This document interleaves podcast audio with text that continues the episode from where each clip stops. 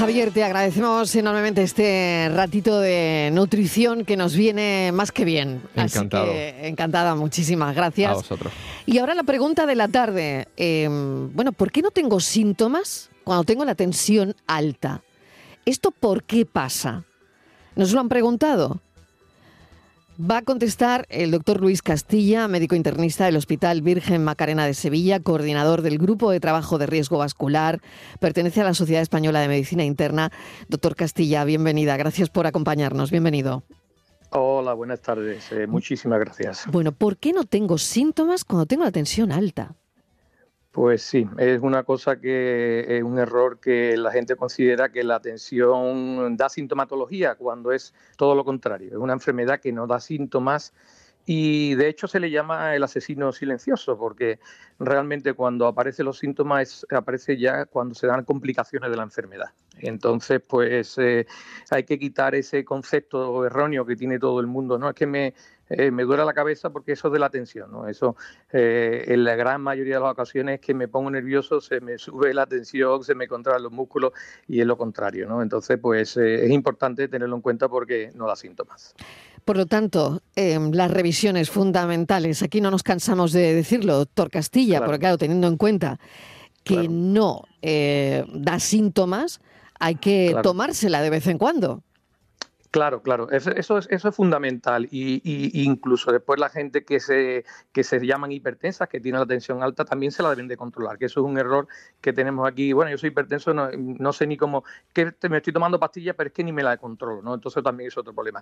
Efectivamente, lo que recomendamos los médicos y lo que se recomienda a las distintas sociedades es un- eh, una detención oportunista. Esto es que cuando vayas al médico para cualquier cosa, pues te haga, te tomen la atención o cuando vayas a hacerte alguna revisión en eh, servicio de salud, porque te tomen la atención.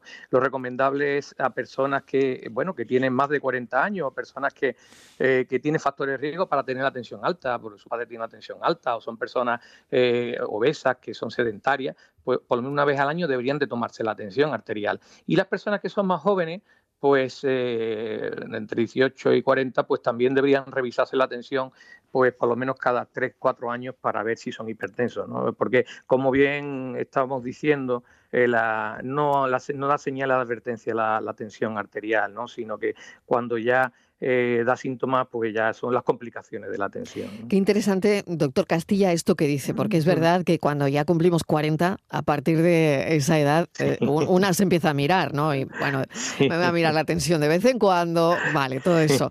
Pero, pero entre 18 y 40, esa horquilla, Sí, pues la verdad es que yo no lo hacía. Sinceramente. Claro, Y es claro. muy raro que a un chaval de 18 años se le diga, oye, que te tienes que tomar la atención, como Pues usted sí. ha dicho, pues Sí, cada sí, tres meses. ¿no? Creo que ha sido Claro. lo que ha comentado, ¿no?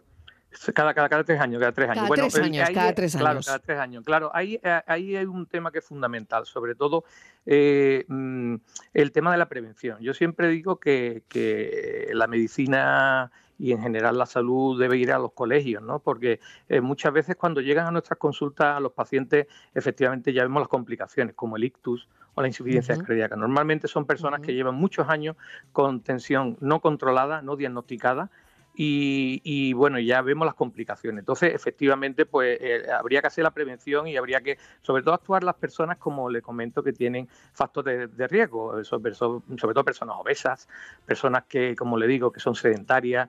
Eh, mm, bueno, pues son personas que se deberían de vigilar efectivamente la tensión arterial. ¿no? De hecho, eh, sabemos que, que solamente la mitad de los pacientes hipertensos saben que son hipertensos, ¿no? Y eso es un problema gordo, ¿no?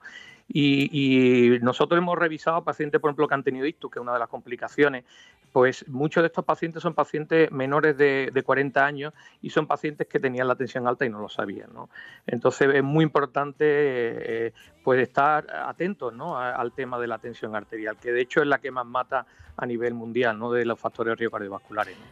Pues me quedo con eso que nos acaba de decir. Entre 18 y 40 años, cada tres años se debe tomar una atención, si no, pues si está uno bien, ¿no? Sí, sí, sí, Entre sí, 18 claro, claro, si no tiene años y factores de 40, riesgo. cada tres años. Mm, Doctor, muchísimas gracias porque la pregunta era interesante. ¿Por qué no tengo síntomas con la tensión alta? Y ha contestado el doctor Luis Castilla.